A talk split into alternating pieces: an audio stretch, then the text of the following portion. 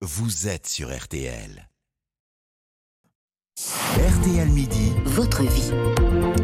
Votre vie, effectivement, car l'info, c'est aussi ce qui fait votre quotidien. Et donc aujourd'hui, L'amour, l'amour, l'amour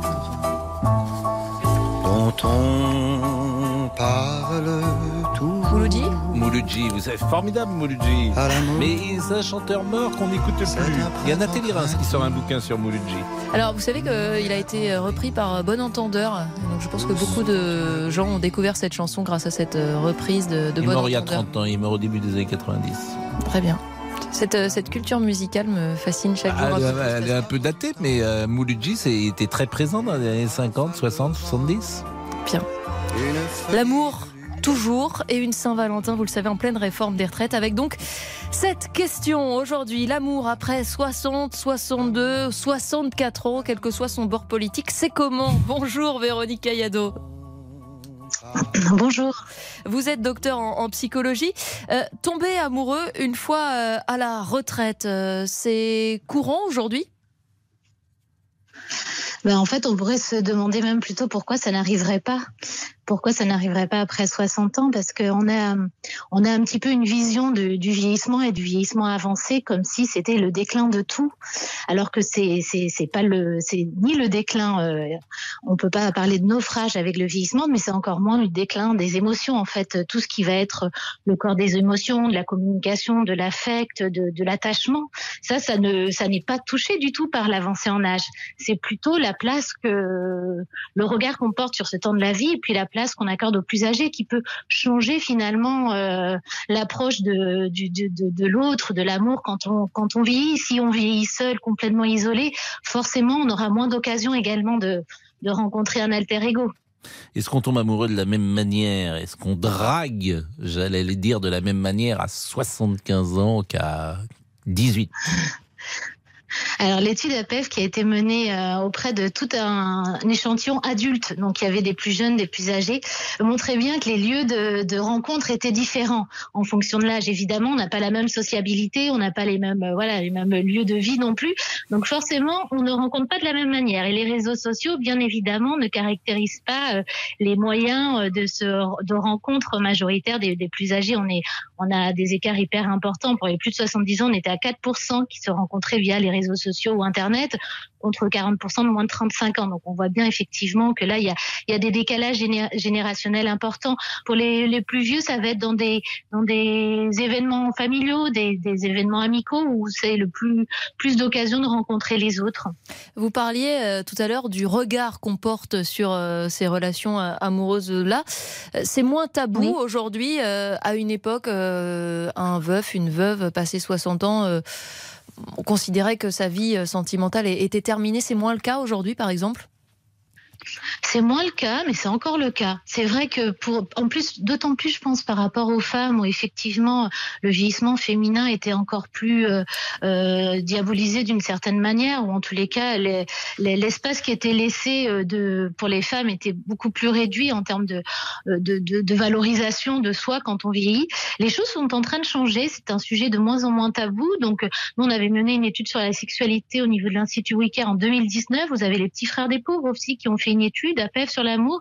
Il y a beaucoup de choses en fait. On, on sent bien que les choses évoluent. Il y a des nouvelles générations aussi qui arrivent et puis qui sont pas prêtes à accepter aussi le- les carcans les, les laissés à la vieillesse. Et puis les, les, les, les modes, de, les- la famille a évolué, la place de la femme a évolué. Donc tout Justement, ça la- modifie effectivement. La famille, les Oui. enfants, par exemple, euh, des enfants de 30-40 ans aujourd'hui sont prêts à voir euh, leurs parents former un, un nouveau couple?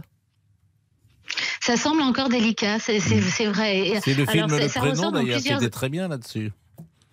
Le film Ouais, Le Prénom, on voyait plus- Patrick Bruel, le fils, qui n'était pas du tout content de Oui, voir c'est vrai. Sa Tout à fait, oui, ça euh, le- était choqué, euh. Bien sûr. Oui, oui, c'est vrai. Ça ressortait bien là. Ça ressort dans plusieurs études. euh, ça ressort aussi dans l'étude APF, effectivement. Et ce qui est, c'est ce qui est marrant. Ce qui est intéressant, c'est que les hum, les personnes donc, on- ressentent. Alors, il peut y avoir tout un tas de raisons. Peut-être qu'elles projettent plus de difficultés qu'elles n'en auraient à présenter leur nouveau compagnon, leur nouvelle Mm. compagne à leurs enfants. Mais en tous les cas, effectivement, la crainte, euh, ne pas se sentir en confiance de présenter son nouveau compagnon, sa nouvelle compagne, ça ressort assez, euh, assez fortement euh, avec l'âge et surtout, surtout pour les femmes.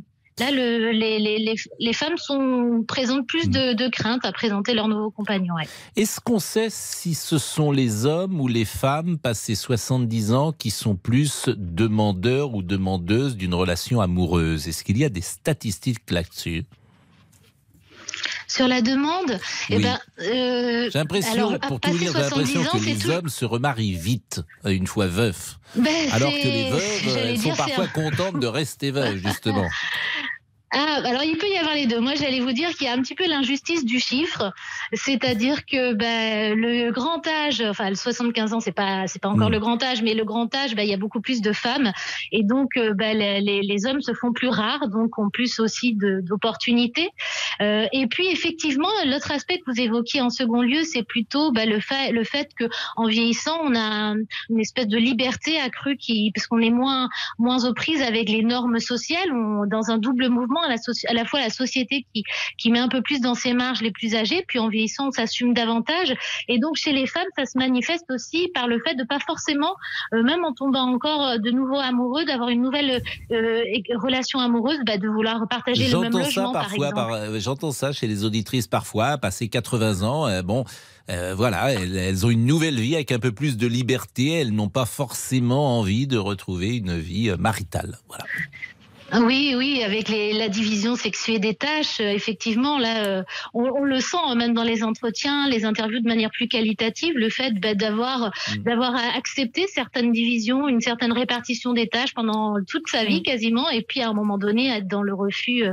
Euh, de plus vouloir accepter ces. Eh ben merci beaucoup, vraiment merci beaucoup. C'est toujours passionnant ces sujets. Véronique Kayado, euh, vous êtes docteur en psychologie. Mouloudji nous accompagnera tout à l'heure parce que alors ce 14 février, Damien Béchiot, évidemment, déjà que nous aimons les chansons d'amour avec les auditeurs, mais là, nous en écouterons entre 13h et 14h30. Et ça, c'est Mouloudji, revu par Bon Entendeur. un peu comme Mouloudji. c'est parce que c'est. Ah oui je, je, vous expliquerai. C'est ah oui, non, mais c'est la voix de Mouloudji, c'est ça, il l'a remise, d'accord. Ah voilà, oui. c'est ça. C'est pour Et ça bon qu'on reconnaît Mouloudji. Et Bon Entendeur, c'est un chanteur. C'est oui, oui, mais je, je, on va, je vais vous expliquer hors antenne. Pascal. Non, mais expliquez pour les gens, parce qu'ils bah, oui, savent pas Bon Entendeur. C'est le principe d'un remix par Bon Entendeur. D'accord. Voilà, c'est un monsieur reprend... Bon Entendeur qui chante. C'est un artiste, ouais. C'est un artiste, d'accord. Les infos reviennent dans une seconde, à tout de suite.